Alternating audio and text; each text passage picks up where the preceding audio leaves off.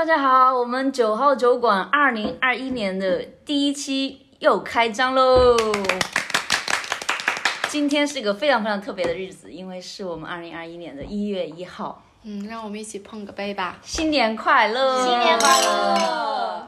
我们今天喝的酒特别不一样，因为不是一般的地方能买得到的，而且更重要的是，我们每一个人在这段时间都去过他们家的酒庄。Felton Road 的 Pinot Noir 就是飞腾的飞腾酒庄的黑皮诺。嗯，好不好喝？好喝。是目前我们喝过新西兰最好喝的 Pinot Noir。对，在一般的地方还买不到。对，一般就是去超市啊，或者你去普通的酒铺都买不到，可能要去一些高档一点的酒铺能买到。嗯，所以如果这个假期你想跟家人朋友好好的享受美式美酒的话，我们还是蛮推荐这个酒的。我没有收广告费啊。但我们今天这期的话题是聊一聊我们最近这两周一直在干的一件事情，就是徒步。嗯，对，不知道大家今年的新年计划是有哪一些？反正我们的话，刚好这几个人又凑在一起，不仅一起录播课，还一起徒了个步。对我算了一算，最近我们两周一起走了一百零八公里，是十天。那还是很厉害的，主要还是冰和 Vivi 他们走的是最多的。其实如果你算起来，平均每一天也就是十公里。也就啊，我觉得挺多的了。昨天我跟家里人打电话，他说：“哎，你走了十公里。”我姑姑说：“你不远啊，就是我每天散步在公园散回来也就十公里。不能跟老人家的战斗力比。你让姑姑背个十公斤的包试试。其实新西兰的徒步有很特别的地方，它有自己的 Great Walks。对，就是新西兰的九大顶级步道，然后今年多增加了一个。里面各种各样的地形都有，有比如说呃在森林里面啊，丛林穿越啊，还有一个是全程水路，有湖景的，有冰川的，有沿海的，反正就是说新西兰这个国家虽然小吧，但是它的地貌的话还是挺多变的，丰富的。对，丰富多多彩。因为有时候在北岛待久了，其实你都不太记得南岛有什么样的。就是，对对对，因为平时北岛就比较枯燥嘛，就都是海山还有草地，就是 Windows 桌面的这种典型的场景。但是来到南岛以后，我们从最南边的 Fiordland National Park 一直走到 Christchurch，其实中间是经历了冰川、高原、高原，然后也不算沙漠，但是接近非常 dry 的这种 Central Otago 的这种地貌，荒地。对，然后来到了基督城的平原，所以其实这种地貌的变化是相对于北岛来讲，会给人更多的这种。呃，层次感，对对，就在北岛待久了，你其实有点不太记得了，但来了以后觉得哇，好漂亮，好漂亮，好漂亮。在北岛的人都容易忘记南岛，我觉得世界另一边的人会很容易忘记新西兰，对不对？对，是的。那新西兰有这么多的徒步路线，你们都走了几条啊？呃，我的话我已经走了八条了。总共九条，其实。今年加了一条一。就十条，嗯，对，然后有一条是我去了没有完成，但是我已经看的我已经走过了，因为我不会再去了。嗯、呃，北岛三条，一个是呃 Waikori Moana，它是很美的，沿着那个海呃湖边走，那个我走走完了，还有一个 Tongariro Circuit，那那个 Tongariro 是很漂亮的火山地貌，对对对。也是著名的游客景点，因为它有一条一日游的那个。对 t o n g a r i r o Crossing 其实就是它一个经典线嘛。对。然后我还走了一个 Wanui River，这个就是你们应该也都走了，然后我就被急救的那。被救援了。对对对，这三个。然后南岛的话有 Abel Tasman、Heafy、嗯 Rootburn、Kepler、Milford 这五条我也都走完了。你多几年走完的？就。有好几条跟你们一起走的嘛？哦，对对对，嗯，不是，不过这次我们来难道走了两条，你是二刷。我应该是从一六年开始走的吧？一六年开始每年会走一两条这样子。OK，那你最喜欢哪一条？或者说印象最深的是哪一条？我最印象最深的应该是 Milford Track 吧，因为第一 Milford Track 它定起来特别的难，这个等会儿我们也可以讨论。那个我最最早还没有来新西兰的时候，我一同事说想想对想计划来旅游，嗯，他他想去走 Milford Track，我们当时算了一下，要走三四天这样子，然后还要加向导，还有什么算下来那条线特别贵，一要花一万多人民币。对然后我想想走什么徒步，徒步都不花钱的嘛，你走嘛，你要花一万多。对我但是真的 Milford Track 我当时是七分钟，下一个季度就是明年的名额全部都抢完，因为比较难抢到这种名额，所以就是说也不看天气，天气不管怎么差，我们都会去的。而且它它的成本也很高，它就是你到了 Fieldland Park 之后，你还要坐水路到开始结束之后再水路再那个 transport。然后我们当时印象很深刻，主要是因为下雨下的很大。我们就比如说你们知道新西兰徒步就是第一天走走走，第二天往上爬，对不对？我们第一天走走走到第一个 hut 之后，它下了一整晚的雨。所以第二天上去，早上我们应该是五六点，天黑，我们所有的人都起床了，因为 ranger 跟我们讲说你们得赶早走。Ranger 是什么？就是那个管理小木屋的人，嗯，然后我们所有 hut 的人冒着雨，带着头灯往上爬，还在下大雨，因为前一天晚上下的雨下的很大了，所以导致这个所有的河流全部都很湍急，就是你走在路上那些小溪啊，都变成了小溪流，而且流得很快。小溪变小溪流就多了一个流。就是，然后那个河水就是那种特别像黄河水一样在你最高的水位有多少？到我腰上面了。然后我们那你全身都湿透了。嗯，然后我们快到 Hart 的时候，有前一波就是那个你说的 luxury 的那个 guided walk，、哦他们因为那天他们要出去，然后他们都出不去了，因为水太深，他们全被直升飞机从我们到达那个 Hut 接走了。真的，嗯，而且他们特别个有趣的是啊，因为是最后一天了嘛，而且他们已经到一半的路程，只是前面有一个真的是太深了，过不去了，就积水。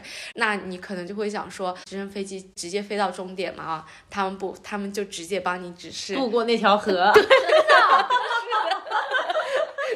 想走，然后让你继续走完，这样子真的是这样子因。为要不然我在想说，那他没走，直接把他接出去了，他也不划算了。对，啊他只是他花了钱也是想去走。啊，这里可以补充一下，这个这个 luxury 的 guided walk 基本上花费要在两千纽币到三千纽币之间，也就是一万多人民币，对不对，对？大概一万多人民币。然后它会有一个专门的向导，你会有一个区别于小木屋的 lodge，对，会住宿更好，可以洗澡，有电，啊，提供食物。对，然后不用背你也不用着食物走。对对对，然后基本上你就只要负责走路、欣赏美景跟拍照就可以了。有钱的朋友们可以来选择考虑一下走一下这种对如果想来这边走个 guide，我们可以来帮忙安排。啊不行啊 不行啊，你必须要有 permission 要证的要证对的对的。就天气也不可预测，对不对？对我们这次去走 Kepler 这个路，差点就放弃了，对不对？对我们，我们六个人其实刚刚走完南岛 Fieldland National Park 的两条步道，一个是 Ruteburn，一个是 Kepler。Ruteburn 的话，其实我们是第一段，然后 Joyce 是二刷。其实我们已经很开心了，第一天晴天，然后风景一直在变化，上了山。第二天运气稍微有点差，一直在下雨嘛。嗯，但是其实你还是能够隐约的看到整个的雪山雪山，对对对，还有湖泊。一直在到达第二个 hut 的时候，印象特别是我们到了那个山顶之后，看到了那个 hut 的，还有那个湖景，然后我就有一种错觉，我们今天晚上住在某东南亚的一个小海岛的高级的酒店里面的那种感觉。哦是吗对，因为因为那个湖水很绿，然后周围又都是那个。树林包围着，特别像一个室外的小岛一样，感觉特别激动。嗯，世外桃源。你说的是高级酒店，我觉得是那种隐秘的，有高人在那里修炼与世隔绝的一个地方。嗯对我当时感觉印象特别深，就特别特别激动。然后爬那个那个坡有点难下，然后下去之后，第三天我们又赶上了晴天，对吧？对然后我们就早晨去走了一个 side track，有一个大石头被劈成了两半，嗯，然后那个时候冰冰还著名景点，著名景点之一，然后冰冰还带着我们穿过了 Split Rock，就是它有一条缝，你可以从里面爬过去，但其实是。我如果走到那，我自己是不会去走的。但是冰冰带我们钻了过去，从那个地缝里头，然后走出去之后还看到了有一个小标，然后告诉你，其实你真的可以从那边走。但实际上第二天全身都湿透了。哦，对，第二天我们整个是有一到两个小时下了暴雨吧，然后所有的人的装备还有鞋子、袜子全部都湿得透透的。然后 Joyce 跟 Simon 先到了小木屋，点起了篝火，等着我们。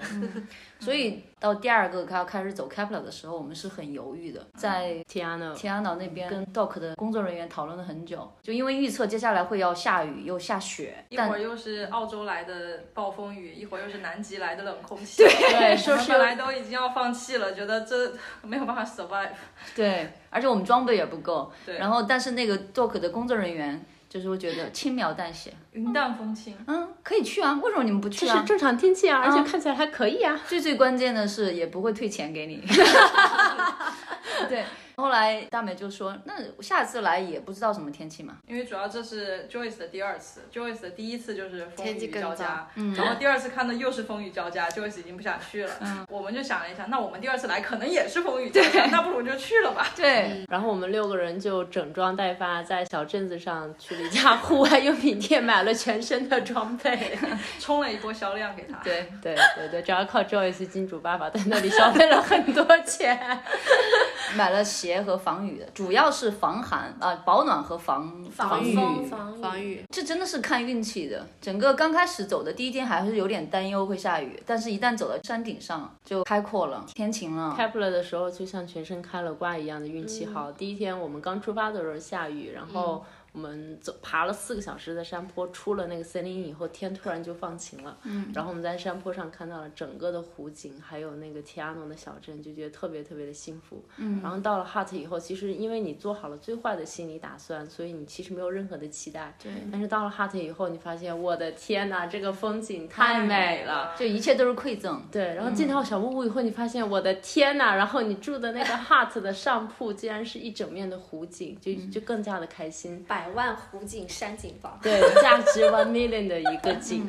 然后结果吃完饭以后，就更开心的就是我们随便的去探了一个洞，然后就发现是一个触手可及的钟钟乳乳石。对，然后 Simon 博士带着我们穿越 cave，就一直进去走走走走走走走，看到了好多好多漂亮的钟乳石。对，就一直充满感恩，就是惊喜连连不断的一个状态。第二天是走的那个山脊上，正好是圣诞节，南半球的圣诞节竟然下雪了，所以就还蛮奇妙的。就是反转又反转。反转又反转，那虽然是下雪，又有点多云，就是那个山脊飘飘忽不定的，有时候能看到很清楚的风远处的风景，有时候又觉得被遮挡了，但那种就很梦幻，嗯，就是还蛮难得的体且在山顶，我们大概经历了一年四季的那种天气，一会儿晴，一会儿雨，一会儿下雪，一会儿又多云。还有很大的彩虹。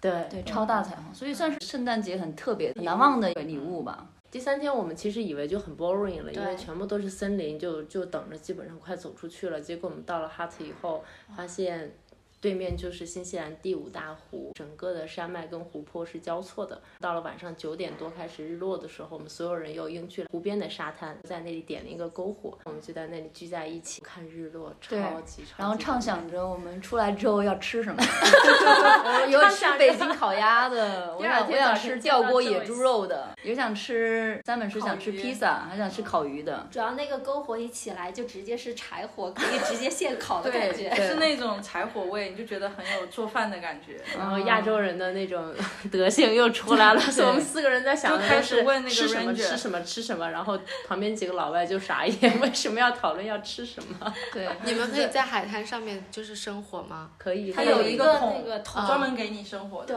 我们还一直问那个周围的人，这湖里有没有鱼。冰冰和 EC 还下湖游泳了。对，在一个印度小哥的鼓励下，因为他是个 runner，本来走路已经很累了，他走到了之后把东西放下来，然后又跑上去山地跑了。不过这次准备好的是有很多的 sunfly，但这次的 sunfly 好像没有原来在 Hefe track 那么多。嗯，对。h i f i Track 其实也是我们六个人第一次，去年次认识对的时候第一次认识的时候一起去，第一次一起徒步。当时我记得也是 Joyce 全程帮我们安排好的。其实我们也没有提前做任何的攻略，也是那种去了要去哪里都不知道。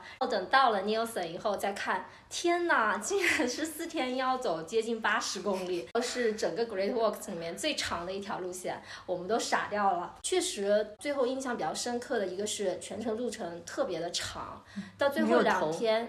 两天都是二十四公里，最后一天其实只有半天。我们早上五点半起床，在中午十二点之前要走完二十四公里，去走赶飞机，赶飞机开走完以后，对，开六个小时车到机场，然后再坐两个小时飞机到奥克兰，再嗦一碗粉，就基本上一天那一天就真的是很崩溃。而且 Hefe 的话，它最后一个 hut，我们那天晚上住的那个 Sunfly。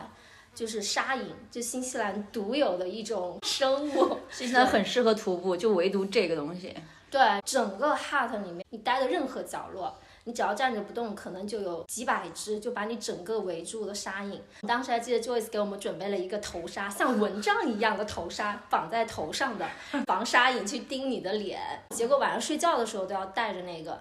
但是因为蚊帐也是有缝的，所以你如果不小心皮肤挨到了那个洞洞的地方，其实还是不能幸免被沙蝇。这个沙蝇叮的真的太痒了，而且肿的特别厉害，对不对？基本上会痒七天以上，嗯，而且很难像包子一消样那么大。每个人其实反应不太一样。看体质。我我记得 Joyce 之前说，好像那个鲨鱼只二十四小时的生命，对吧？在白天活着的时候就一直在交配，然后到了晚上太阳下山了就死掉了。哦，真的吗？他们那我们喂喂它呀，也就算了。想想这样短的生命的话，对他们只活一天，而且他们只哦要太阳一落日了，他们就会你不没有发现它就消它就不失了，动了。或者它就不动了，对。嗯非常有职业道德的一种昆虫，到了晚上绝不营业。其实这次南岛准备好有这么多沙影，但是好像纱窗装好也还 OK 哦。这可三个步道真的哦是非常，对这几个步道真的是非常好。嗯，有冲水厕所，又很干净，又有气，也不用背着。新西兰也有不用背着背包的线路。哦，对，有一条有一条就是大家都觉得徒步是走路嘛，对吧？嗯，有一条的步道它是在水上的，嗯，不用走，不用腿，用手，就是在船上划四五天船，嗯，叫 Wanganui Wanganui River Track，这个就是很厉害的一条。这条步道是我最喜欢的，因为我不喜欢背东西，我的腰不太好。这条步道你的所有东西都可以放在船的那个防水舱里面，嗯，还有几个桶，有几个桶，只要那个桶能装得下，你能带想要多少带多少东西。那我可以带酒吗？可以，你可以带酒，带水果呢？水果也可以，只要随便带臭。所有的步道都是一样，即便是水上步道，你也是所有你带进去的东西都要带出来。嗯所以你要考虑到你生产的垃圾会不会在这几天中发生一些变化，嗯，然后要带出来这样子。这划船要划几天？划船好像是可以有，它有路线可以选择，有可以选三到五天。你可以体验整个河流，也可以体验部分精华段落。哦，我走的应该是精华的那个三天的，嗯，啊，我觉得是还蛮轻松的，很漂亮，然后水是碧绿碧绿的，我们去的时候，那个水是黄屎黄屎黄的，因为刚下过暴雨，那个泥沙都被就冲翻起来了对，翻起来了，那会很危险吗？呃，它只要那几天，当时是说河确实涨水了，我们去的时候，但那几天没有预测是有雨天，所以我们就去了。嗯，不要滑坡。我觉得一点都不危险，但是我也翻船了。但是我翻船的原因是因为最后一段有点像激流勇进的部分，我觉得好好开心、好刺激，我又去又去冲了一遍，然后就把自己给冲翻了。那翻船怎么办嘞？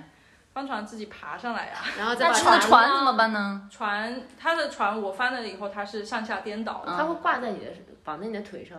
绑在腿上那种。不会不会没有这么，你是其实每个人都有救生衣的，你其实是蛮安全的，但是你有可能会被盖在船下面，所以你就不要紧张，你要爬出来，然后要在船边上，然后我们当时是叫我们要扶着船 hold 着那个船边上 hold 着船边上，这样你不会被冲跑嘛。但是我一个人的力气，我怎么样都没有办法把这个船给翻过来。嗯，然后当时是有一对父子，他看到了我就拿桨把我拖到了岸边，然后帮我把船也拖到了岸边，然后帮我把船给翻过来了，然后我才继续开着那个船，然后到终点。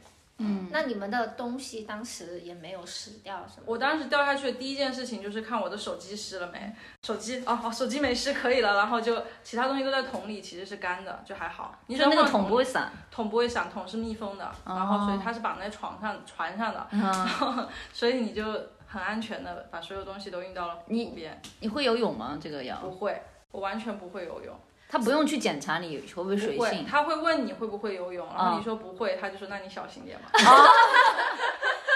就是反正有救生衣，然后应该还有一些防范措施吧。如果你真的很害怕的话，这条，呃，这个步道我真的是我最不喜欢的，因为 因为我当时我是会游泳，但是我很害怕水，然后就是水流稍微湍急的地方我就很紧张。当时我跟我那个小伙伴一起吧，他表现的特别的自信，他就说。嗯，你没关系，你就听我的，我们肯定没事的。他就说，我让你滑左边，你就左边；你滑右边就滑右边。然后我就说好。他说其他你什么都不用管。我说好的。于是呢，我看到前面有个大石头，我左边还是右边？左边还是右边？因为因为我一直可能往左边滑。他说你别往左边滑，你往右边，因为我想绕过那个岩石嘛。然后结果我说好吧，我说他应该也看到那个石头。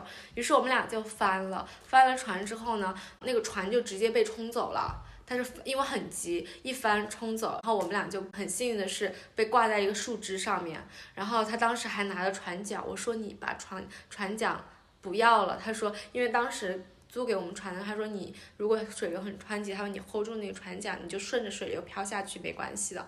然后我就说你不要了，我说你你抓着树枝就行，因为他担心树枝两个人抓了之后被冲走嘛，因为树枝很脆弱嘛。那个船呢？那船已经被冲走了，要赔钱吗？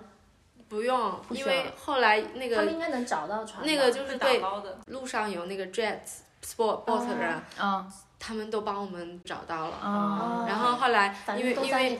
因为当时我们还租了一个 beacon 嘛，就是紧急求助的，因为也没有那个信号。然后爬上岸之后按了一下，过了二十分钟就来救我们了。直升飞机吗？不是船，船吧，啊 j e b o 直升飞机那它怎么个登陆的？快艇，快艇来了。对对对，所以我我现在还是很后怕的。虽然厦门水性很好，但是我应该不会再去了。上次去其实也是因为 Joyce 说不用担心，它有 beacon，你掉水里了按一下就有人来救你。但是他没有跟我们说那个要租的，我今天才知道他是要租的。不是，因为我以为是全套，因为当时我们租的时候，他给了我们，比如救生衣啊、船啊、那个桶子啊，还给了我们一个 beacon，那我就觉得说这就是全套的嘛，对不对？所以其实还是有 beacon 会安全一些。对，所以我当时第一件事我就在我的救生衣找哪里有按钮可以紧急救援，结果发现好像没有没有找到。这个船就是独木舟嘛，它最多就两个人，两种船，两还有还有一种是皮划艇，皮划艇一个人，啊，嗯。皮，划艇的船也可以。皮划艇有两个人也有一个人那我自己有皮划艇的话，我带过去也可以划吗？你可以划因。为我记得意思是坐在里面的那种，不是坐在上面的皮划艇，就是腿包进去，把你整个人腿包包进去。的那种。哦对它只，因为它你全程可能会有漏水和下雨的风险，会把你的裤子弄湿，所以它会在你腰上套一个像那个小芭蕾舞裙一样的下皮的东西，把你和那个遮住。你的腿整个是窝在就套对。套上的。对，OK。所以这个就是比较适合 couple 去，但是你一个人去也可以。嗯，就一个人划皮划艇，我看他们也划得很悠闲自在的那种。皮划艇会比较不稳，如果你开始不会滑，因为我们都没有什么划船经验，他是要有个课程的吧？有一他就给了你个五分钟还十分钟，他就告诉你，他说我们开始那半段左边的话是比较安静的。就是很近的，他就给我们个十五分钟的课程嘛。然后呢，一开始我们开始的地方有个非常急的转弯，他说你们只要能 pass 过去，他说基本上就没问题了。结果我们都就是没 pass 我们 pass 了，哦，我们是 pass。pass 之后的五分钟，掉在水里了。如果我们没有 hit 那个 rock 的话，应该还能再多滑个十分钟吧。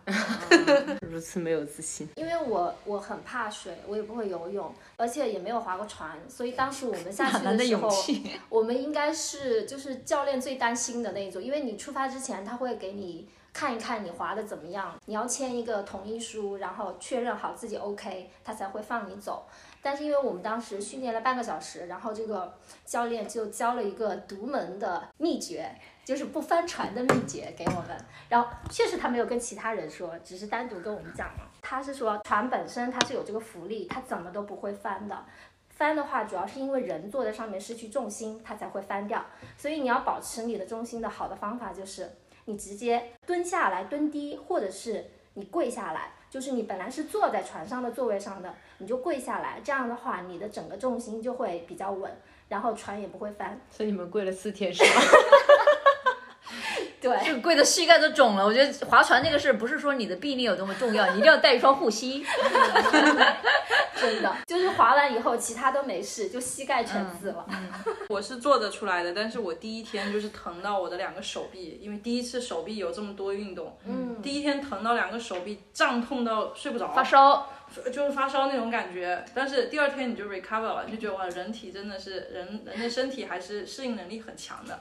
到第三天、第四天就一直滑一直滑，也没有那么累了。嗯，而且那里有一个非常酷的 hut，哦就是那个毛利哦，那个有一个是毛利的神庙吗 Marai Marai Marai 是他们的一个很神圣的地方，反正就是家族的大小事情都在那里发生红白喜事都在那。，对，是的。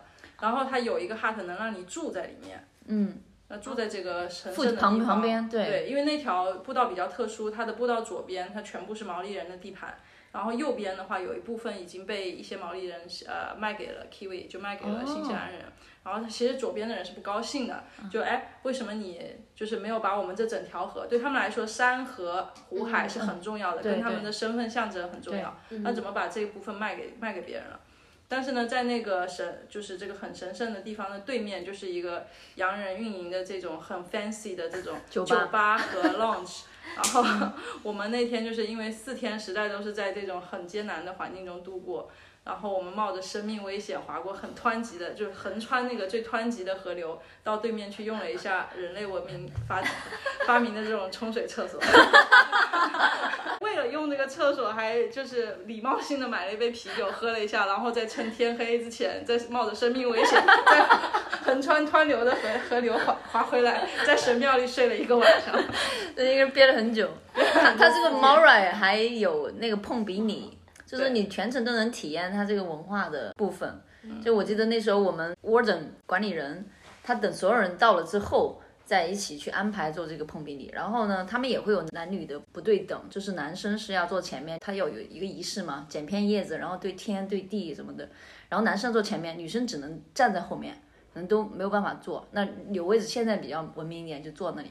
那男生去 speech，那女生要为他唱歌，要歌颂他，唱的好好什么什么的。然后那那次好像我们也正好是新年还是圣诞，然后我就开始唱歌，因为我也不知道我唱新年好呀，我唱的是新年好呀，大家哦 鼓掌。这个仪式完了之后就碰壁你。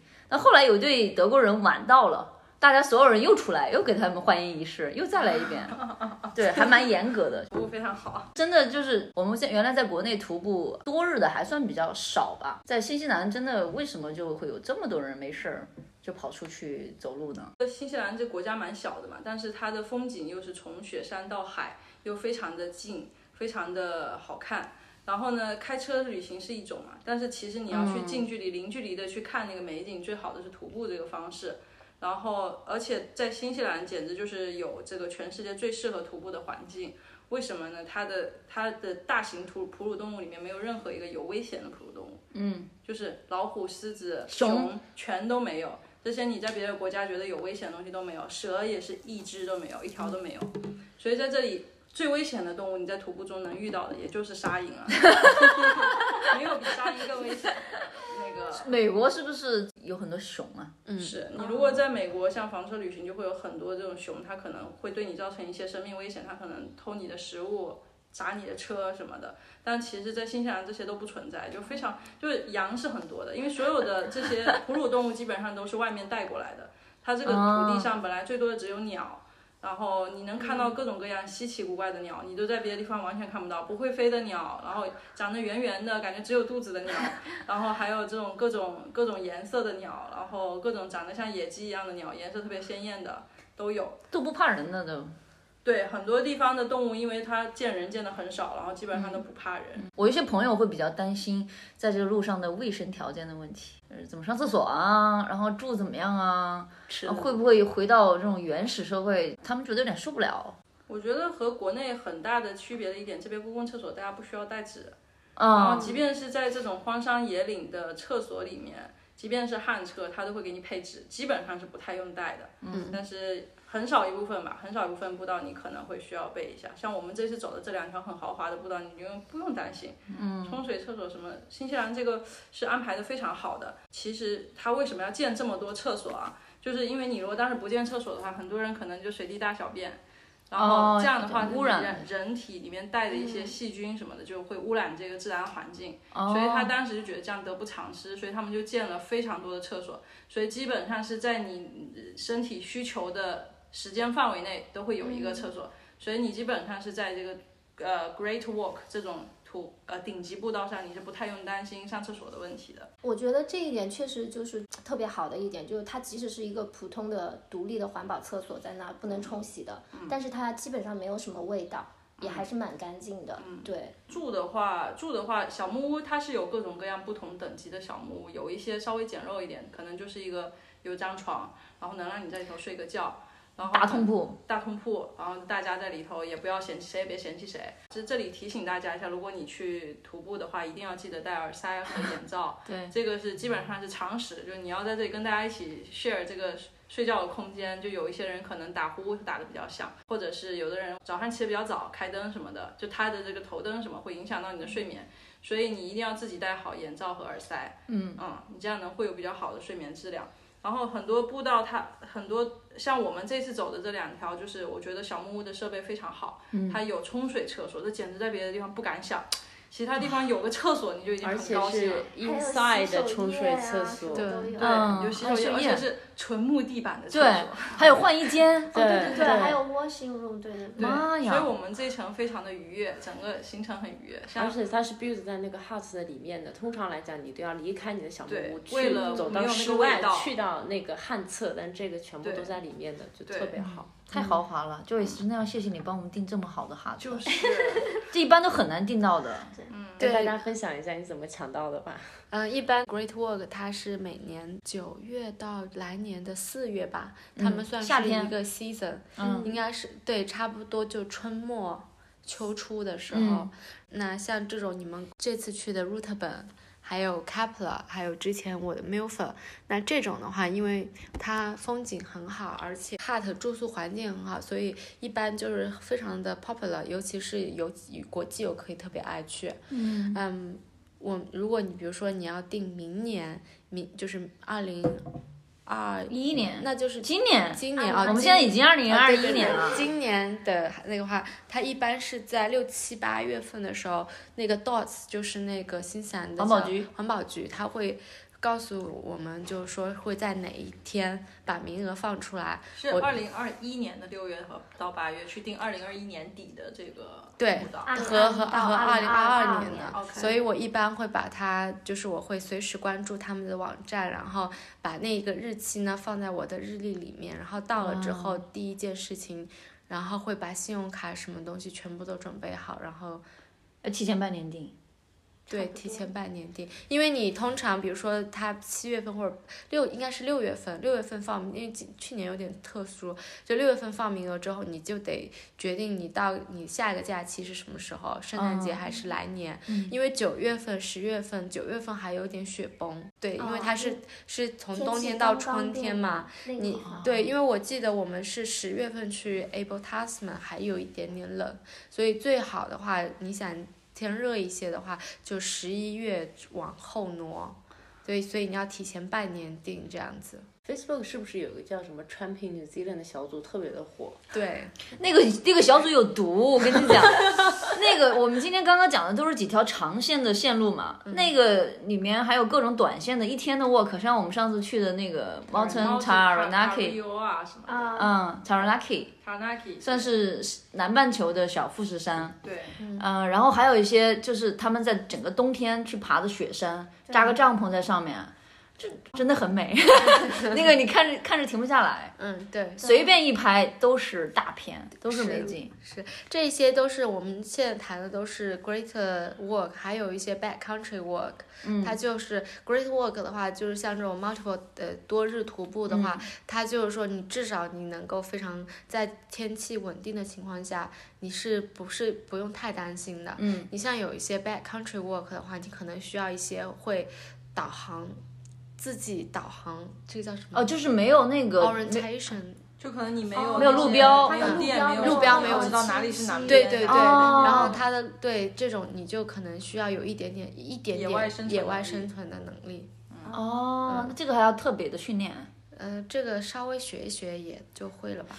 嗯，我知道攀冰是肯定要训练一下的，就是你要爬雪山，它要带那个冰爪嘛。对。如果是冬天去的话，对，嗯，像 Mountain Taranaki，它如果稍微恶劣一点的天气去走，山顶上风特别大。去年的看新闻都有人就是被风吹下去。，Mount Taranaki 是比较危险的一座山，因哦为它多变。因为三美有个同事也一对 couple，他们也在那边就消失了，因为它路标很不清晰，它就是一个，它就给你一些标。就是那种黄色的标，嗯然后你爬上去，然后风它因为山顶就是风一吹一吹，腰然后倒了，而且它会变成非常的 misty，就是很大雾你看不清。那有些人就会 t o n r o 它也一样啊，就是对，嗯。所以我我那天看所有的 hard 都贴一个告示，就是要准备好应对极端天气，就是你 be be prepare，、然后还有就是你要知道自己的 limit，你知道自己的能力的限度在哪儿。如果你不会看方向，那这个你就多待一待，再走，反正山就在那里嘛。对。对吧？什么时候爬。最好就是把自己的行程也提前告诉别人，有一个叫什么 Smart Adventure 的一个呃 O R G 到 N Z 吧，这个网站嗯网站，你可以把自己的行程放上去，然后放上你的一个紧急联络人的邮箱。如果你找，如果就是说你在规定的时间里面没有出来的话，他。他他会在你出来的时候发一封邮件给你的紧急联系人，问你有没有出来。如果没有的话，你们就可以就是报警，然后去，所以告诉别人你的 plan 是非常重要的。嗯，就就是防范防范于未然吧。对，也是为了更好、更安全的这个走完整个步道。对嗯整个体系还是比较的完善的。对对。然后其实徒步的话，你也可以租一个 beacon，、也不贵，大概二十五刀吧。嗯就是如果你不小心滑倒了，自己一个人，你按一下就有人来救你了。就为什么这应该是直升机了吧？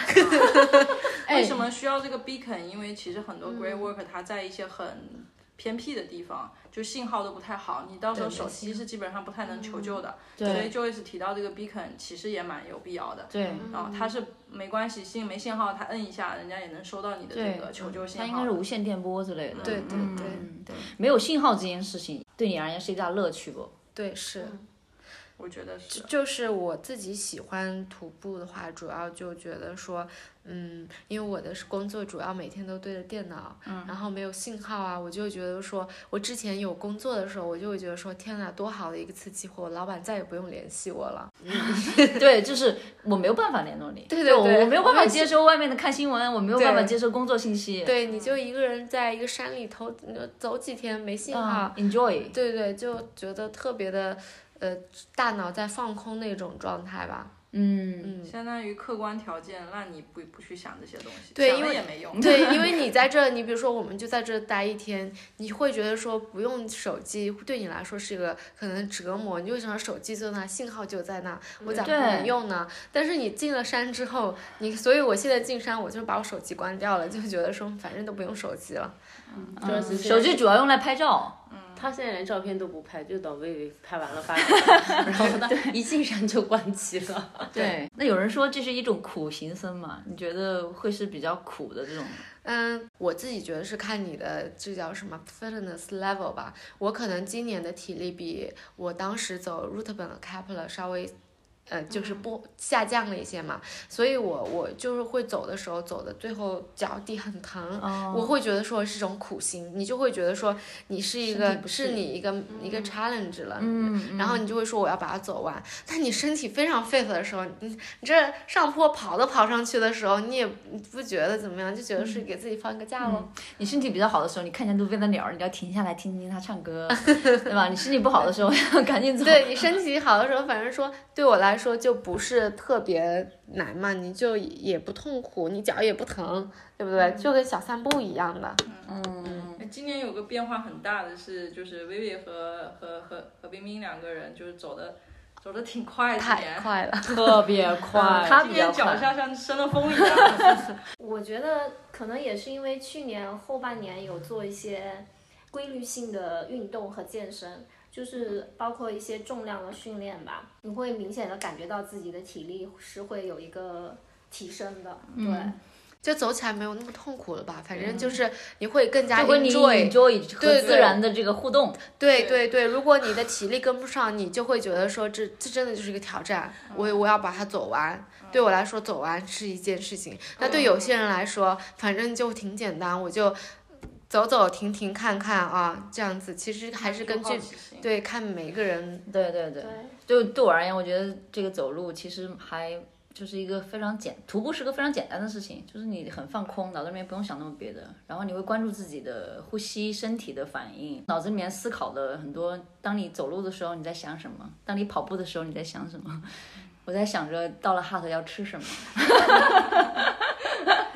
有没有？其实我们经常看到洋人吃饭，就是一包那种速食的，太可怜了，就是他们发明了很多让他们生活变得很便利又很又很没有乐趣的东西，就是他们有一个像塑料袋一样的那种吃的，把那塑料袋口撕开，把开水倒倒进去去，再把塑料袋口一扣，五分钟以后就可以吃了，但是都非常的难吃。对你闻到那个味道，就觉得哦，那就是一顿一顿饭差。然后我们每天在 hot 里面就是会带香肠、蔬菜，还有肘子肉。Cheese，cheese，然后三文鱼有做煲仔饭，有做那种香肠面，嗯，还有 cracker 加上 blue cheese Blue blue blue cheese 还有香肠，还有青菜，哎呦妈呀！我们吃的都很精致。然后完了，有时候看见一些这个徒步的洋人朋友，看着我们在煮饭的时候，把那个锅一打开，那个香味儿出来，啊，情不自禁眼睛都直了。对，要过来看一下我们在吃啥，他们会试探性说：“哎，你的看起来不错哦。试探性，对，而且冰冰每次都会背四天的零食，每天完成一个 trip 就会给大家发一个，像魔芋爽啊、小鱼干啊。”哦这个是绝对。就在山里特别特别的有幸福感。嗯，对一个湖南人而言，或者中国人而言，吃点辣的感觉应该会更好。嗯，还有什么是你们特别喜欢喜欢徒步的原因呢？我觉得，因为我我可能比较喜欢拍照吧，然后在这个徒步的过程中，我会觉得看到一些就是你真的不走进去，你可能看不到的一些风景。可能有人说啊，我去景点打卡呀，看到风景也很美啊，但是在这个过程中，你每走一步，看到你眼前这个。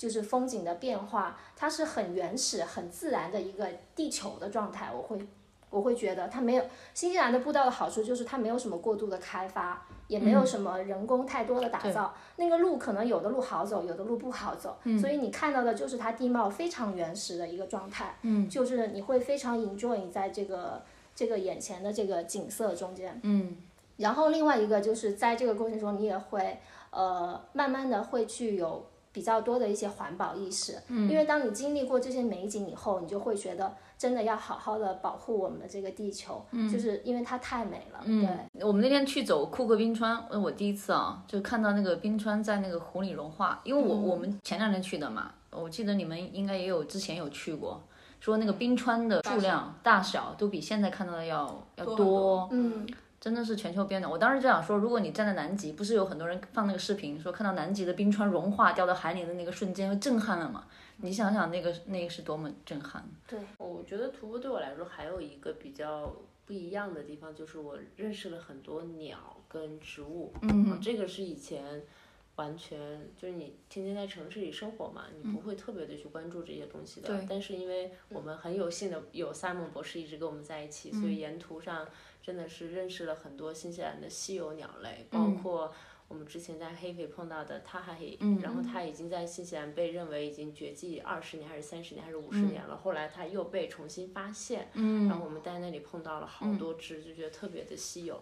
还有这次看到了很多的 Kia，对，还有平还有平时你能看到一些 Robin 啊，还有一些就是这种你在城市里边儿从来见不到的，然后你发现哎，我这辈子从来没有关注过鸟类，我突然认识这么多很有意思的小动物，而且每一个都不一样。嗯，可以跟他们很直接的交流。对，而他们一点都不怕你，像 Robin 都会蹦在地上，然后到你的脚边跟你玩儿。对。然后像 Kia 也会在你身边一直飞来飞飞去，试图要 抢抢你的的食物之类 的。四个人被只鸟啊，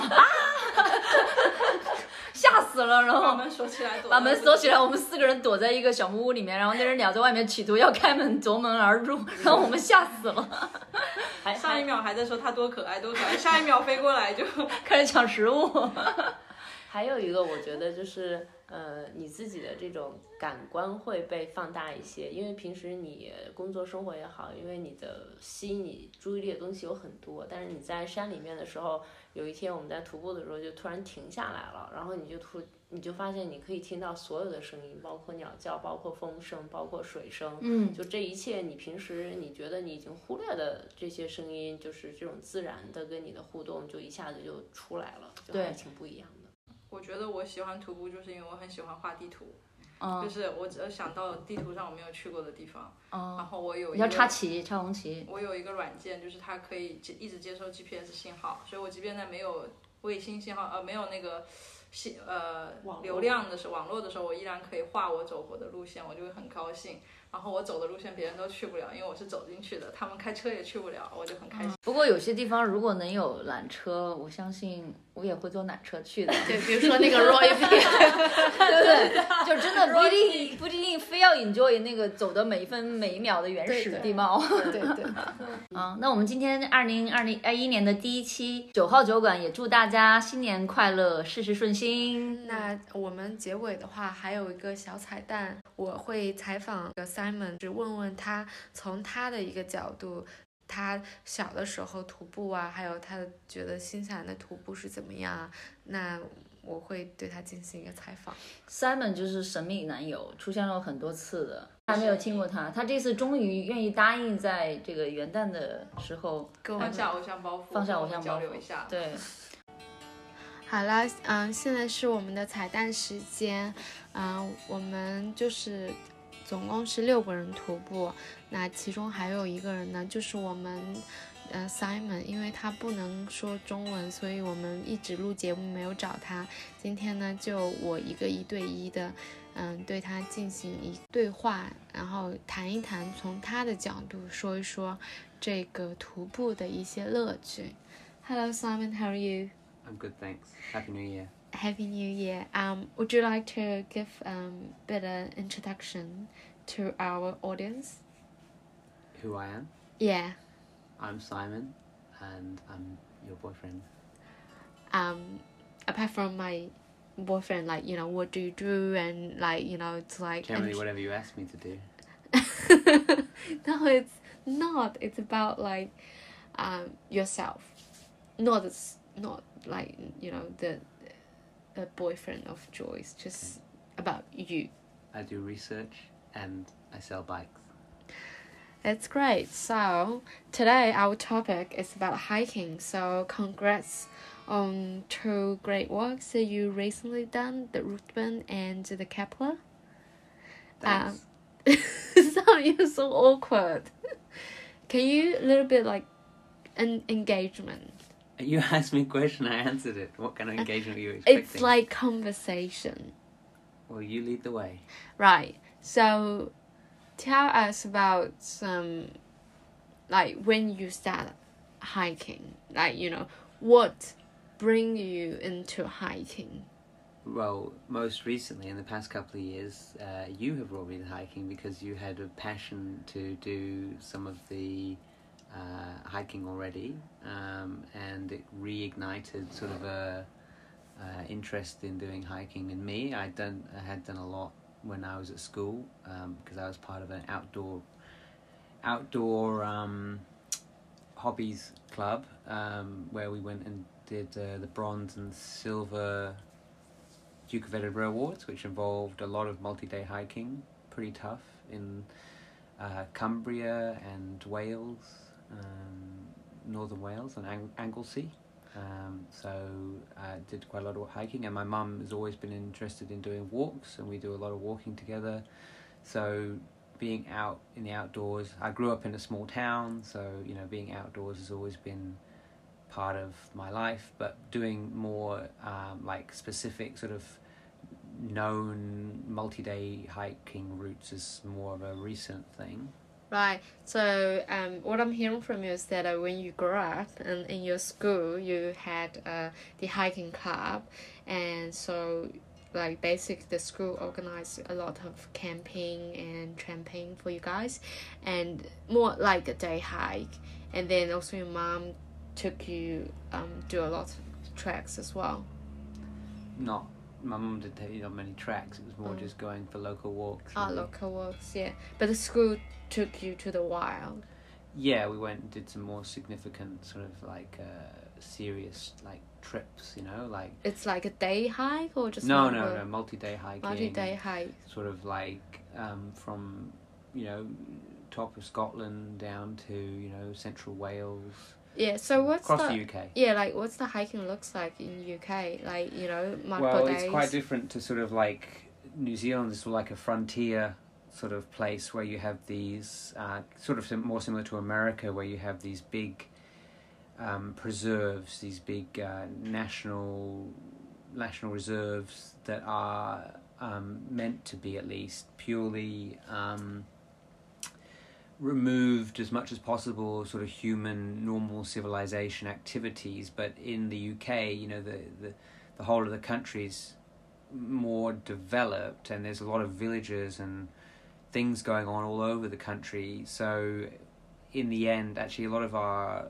walking areas are national parks they actually do have villages in them and they have places to stay and but there's very limited there almost no development is allowed in those areas so they're Mm. they're they're kind of left as being um, very kind of like traditional villages with stone buildings and and so it's a bit of a different feeling. You know, you're you're walking across areas that are farmland often, Mm. not you know necessarily sort of wilderness.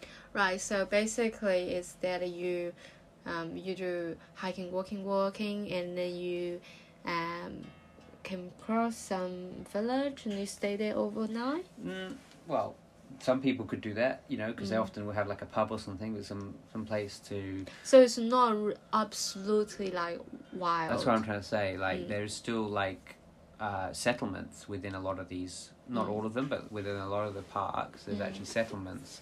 Um, so it's a bit different, and, and often you're walking across like land that is sort of um, has been used for farming or is being used for farming, whereas in frontier kind of places on the peripheries of sort of uh, um, these areas, you know, we have these big national parks which are um, essentially held as completely wilderness areas with extremely limited um, human um, construction, you know, just huts, you know, occasionally and things like So that. So, do you need to carry quite a lot of stuff? Well, your- we we still did camping though, like uh, in like of the- carrying all the tent. Yeah, and- for our hike with the school, we still did like camping, so we carried the tent with us. Did you remember how, how like how many kg is your packet? Would have never known. Just stuffed in as much as I could. Um, How old were you? Uh, fifteen or sixteen. 15, 16? So do you reckon you carried over 13 kg? Well, as I said, I have no idea. Okay, well, um, that's really impressive. So, I guess um, by that time you just start getting to hiking. Do you like enjoy the wilderness? Like, what what what made you quite interested around that time?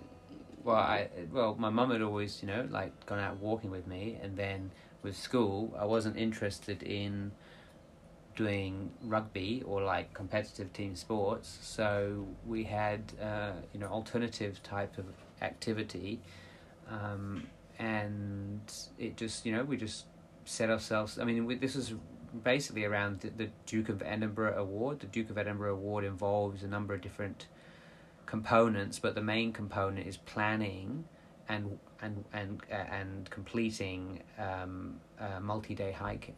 You know, for Mm. the bronze, it's about three days, and for the um, silver, I think it's six days or something. Mm. Um, so I didn't do the gold, but um, but yeah, so it's just me and my friends just doing something other than passing a ball back and forth. Really. Right. So when you get to the campsite, are you able to make fire, do some cooking, or you just have we didn't to make a fire, I don't Mm. think, but we we had a cooker.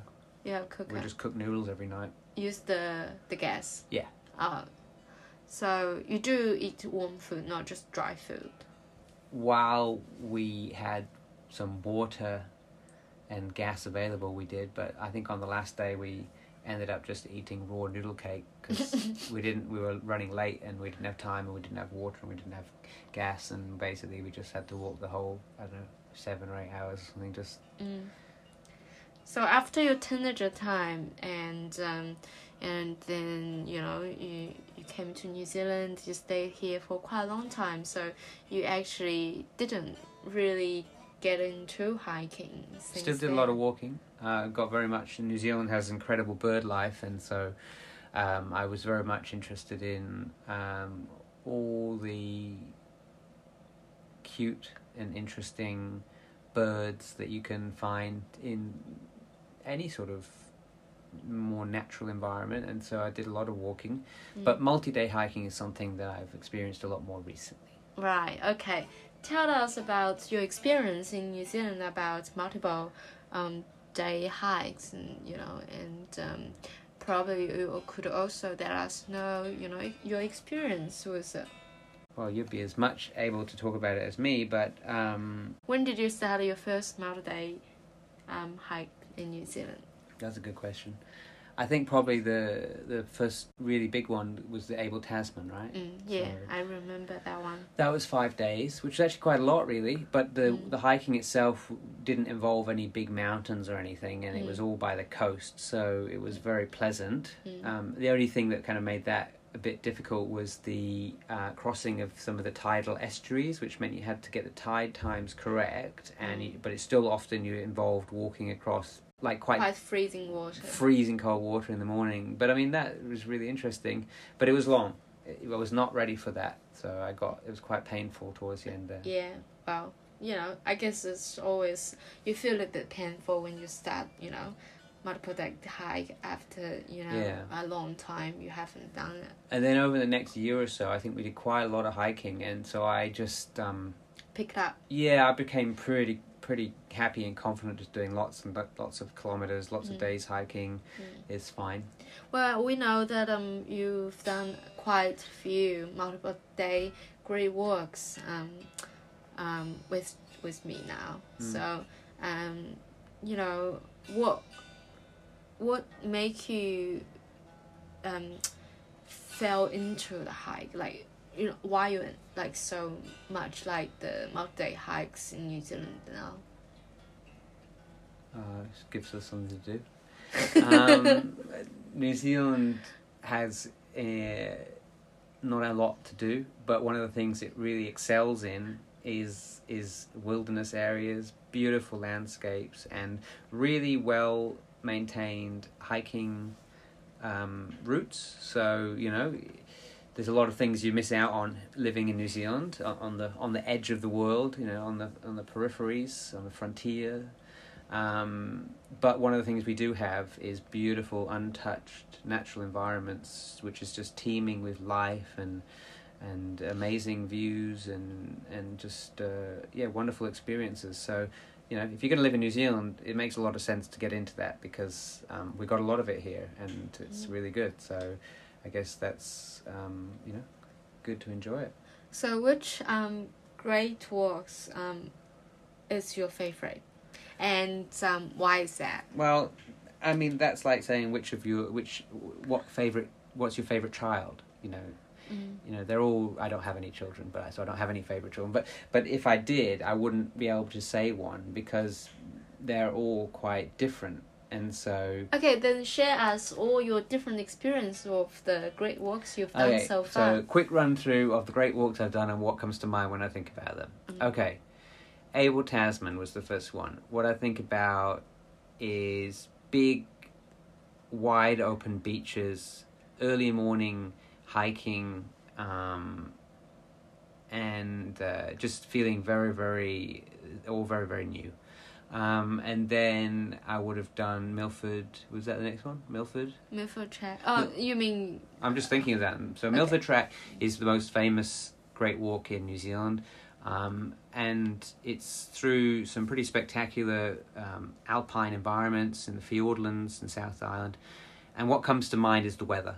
And because on the third day, when we had to go over the top of the pass, the weather really came in. I remember getting up early in the morning. Well, not that early actually, because we normally get really early. But I remember waiting for the hut ranger, the wa- the warden. It was on the third day Okay, um, the warden um, to to tell us whether we were going to go or not because it was really on the edge in terms of the weather. Mm. Um, uh, but anyway, they decided to let us go, and at first it was just raining. Mm. But by the time we started going up this um, glacial U U shaped valley, um, the whole valley basically just looked like sort of a, a, a bathtub that was filling with water on all sides It's actually quite stunning. all of the the paths became waterfalls and then as we got over the other side of the pass we were faced by wide glacial shifting bed riverbed valleys and having to make our way across wide expanses of rapid water that was coming down directly off the mountain and sort of holding on to each other's hands so that was you know, we didn't see a lot, but that was a heck of an experience. And then it was completely flooded in the riverbed as well, river valley. So we were up to our waists uh, in wading through the river. So it's pretty intense. Next one was Hefe Track. Mm. We did last year. Yeah, what I remember about the Hefe Track was, um, well, we did it with friends. So I remember um, having um, some, you know, a, a, a bigger group to hike with, which was fun. Um, but in terms of the environment, I guess what I remember is the plains, the wide open sort of plains surrounded by mountains, um, and um, uh, just sort of we we saw some very extremely rare birds there called takahe, and they were just coming up to the hut, you know, and and that's um, was wonderful. Um, and then m- more recently, the Rootburn and Kepler tracks we have just completed, which both had similar elements. You know, again back to the alpine environment. Um, the Rootburn was lovely, but quite easy, really. Um, not it's a very straightforward walk, um, and the Kepler was much harder, and we even had snow, kind of blizzards and and uh, on the tops of the mountains, um, which we and just incredible views across all the valleys around and mountains around us. Um, so that was probably the most impressive one I think I've done so far because it com- combined a lot of elements of the other ones, and I just um, I had new gear and I felt kind of uh, not invincible, but I felt like I could walk, go anywhere, walk, and just be able to just keep walking as long as I needed to. And I just, I even went up to the top of some of the mountains um, along the way just because I wanted to, you know, just achieve that and just uh, push myself as far as I could go, even though I was quite. It was, you know, I, my I wasn't probably in top condition, but I, I just felt like I could I could do anything. So. Um, and I was by myself at that time as well, walking um, on my own, which is not actually something I've done For almost quite a long time. yeah, I don't know if I've done. Yeah, what's the feeling of walking on your own? Because I think both of us experienced. the, Yeah, like, well, most recently I experienced a lot of walking on my own. Mm. Um, it's just Kepler, right? Yeah, Yeah. just on the. But that it was a you know it's four days Yeah. of walking on my own pretty much. So Because I did a walking on my own um, for the Rootbend and Kepler as, as well last year, yeah. Yeah. So Yeah, share us, share, share with us. You know, what's the experience walking on your own, and what you're thinking, like Mm. you know. well, you don't think very much, which is what I like because when you're walking with somebody else, you generally keep up a bit of a conversation. Um, Talk a bit nonsense. yeah, just talk some nonsense, pass the time, um, which is good. It's fun. Nothing wrong with that. But uh, when you're by yourself, your brain goes into a really what I would feel like is a meditative state. You know, it's a form of meditation. You kind of your your brain really opens, uh, and you just don't actually think about anything other than just the taking in the senses, you know, of your environment, of what you're seeing and hearing and smelling and tasting. You know, like um, uh, and just yeah, you, you really really empty your mind, which is a very healthy thing to do, I think. Mhm. Um, but some other times I was just singing to myself, just singing some of my favorite songs, you know, and just sort of like because you're, you know you're surrounded by nobody apart from the occasional person, um, but that's fine. Um, and you can just enjoy, um, you know, doing whatever you want, really. Well, that's great. So, um, in terms of um, like you know, food, what like kind of food do you prepare for your multiple day hikes and Well, I'm still learning how to do that better. I think Mm. uh, it's something I could do better. But um, I always take some carbs for the morning to fill me up, so I don't get hungry again for a while. Um, basically, for the whole hiking point. I always have some breakfast bars to give me some energy and some chocolate as well, potentially. Um, I always bring some fruit, normally an apple, because they're pretty pretty hardy. They can survive a long time and they can survive being pushed up in a bag. Um, I like sandwiches because I'm British, so like for me, you know, good sandwich is, is really what you want for lunch. Um, and then for dinner, it's normally you know we have like cook a soup together or something uh, with some vegetables for the first night or so because the vegetables don't necessarily last too long. So you Mm. cook, you put you, you kind of have your vegetables a- as soon as you can, mm. and then towards the end you're probably just on to kind of noodles or pasta mix or something, just something you can heat with the water and and um, and uh, yeah, and then you've always got some. I um, these days I bring some jerky along, which is kind of like preserved meat, beef normally. Yeah, almost always beef. I think really. Um, it's dried um, beef, and it's just extremely. Um, uh, it's able to last a long time in any kind of condition. So, and it's got a lot of energy and it fills you up. So um, that's just good as sort of a snack or potentially an emergency food if you needed. Um, Or nuts for the emergency food yeah, as well. yeah. Sometimes also a bag. Well, probably most of the time I'll bring a bag of nuts as well. It's Mm. got it's very high energy density. You Mm. know, so in terms of the weight and the space it takes up, it's got heaps of energy in it. So it's really useful. Mm. Yeah.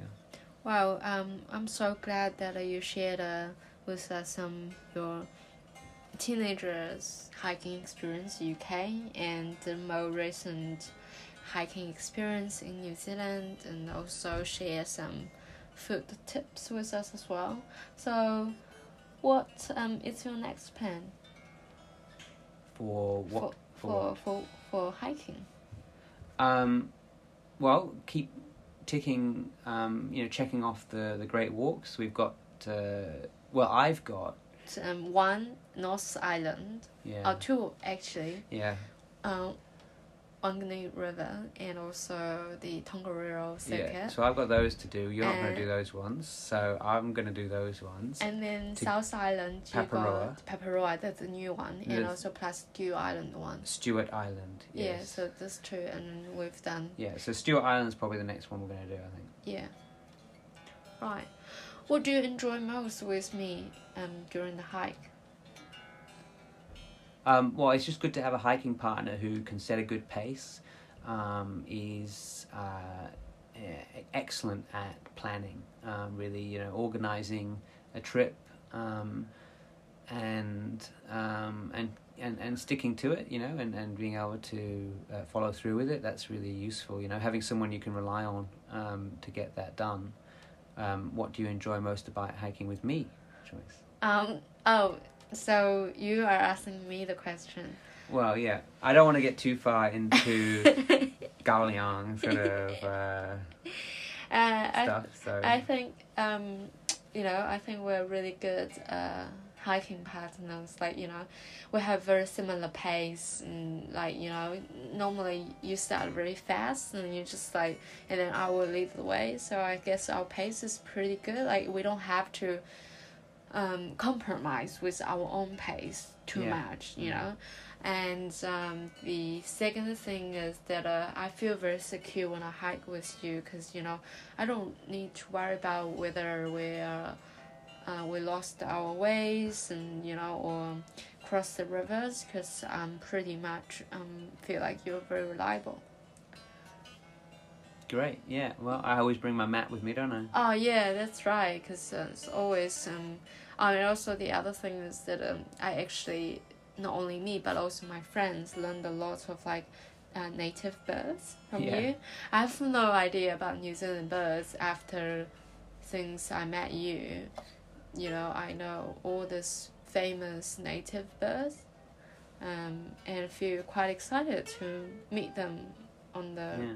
You know Well, road. you, you just learn the, the, the, the call. You know, they're different kind of calls. That's a bit difficult for me. But, Well, I uh, just I'm saying that's how I recognize them, and then because New Zealand birds are generally pretty small, so you have to be listening to them if you want to find them. Mm. Okay, so if some of um, people they would like to get into hiking, what's like thirty second tips that you want to give to them? Like you know. Well, I think that um, you should probably um, start by doing day hiking, um, and if you can, like look online and find some advice of some good um, day hikes to do.